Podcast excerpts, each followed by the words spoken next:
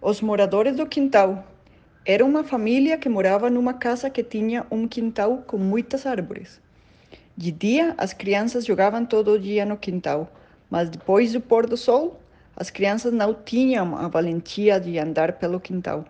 O pai das crianças lhes contava histórias de terror.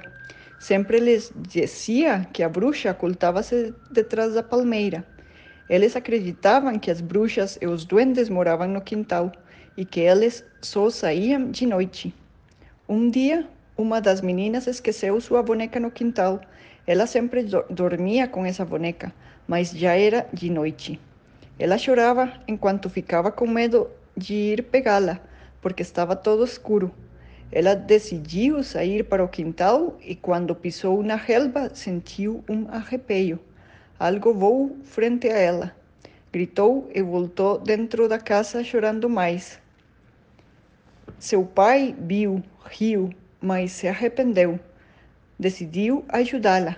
Ele pegou uma lanterna e levou ela para o quintal.